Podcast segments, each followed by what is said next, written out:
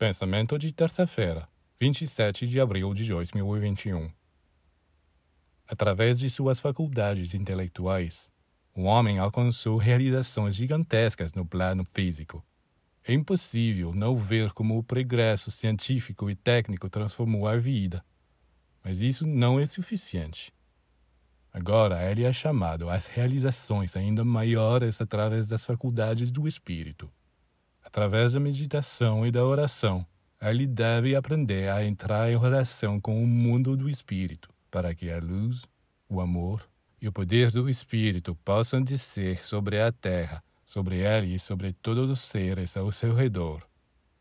O progresso técnico tem seus limites e apresenta até perigos se não for controlado por uma visão superior das coisas. Devemos ir mais longe e é através do Espírito que a vida será verdadeiramente transformada, pois paz, liberdade e fraternidade são realizações do Espírito.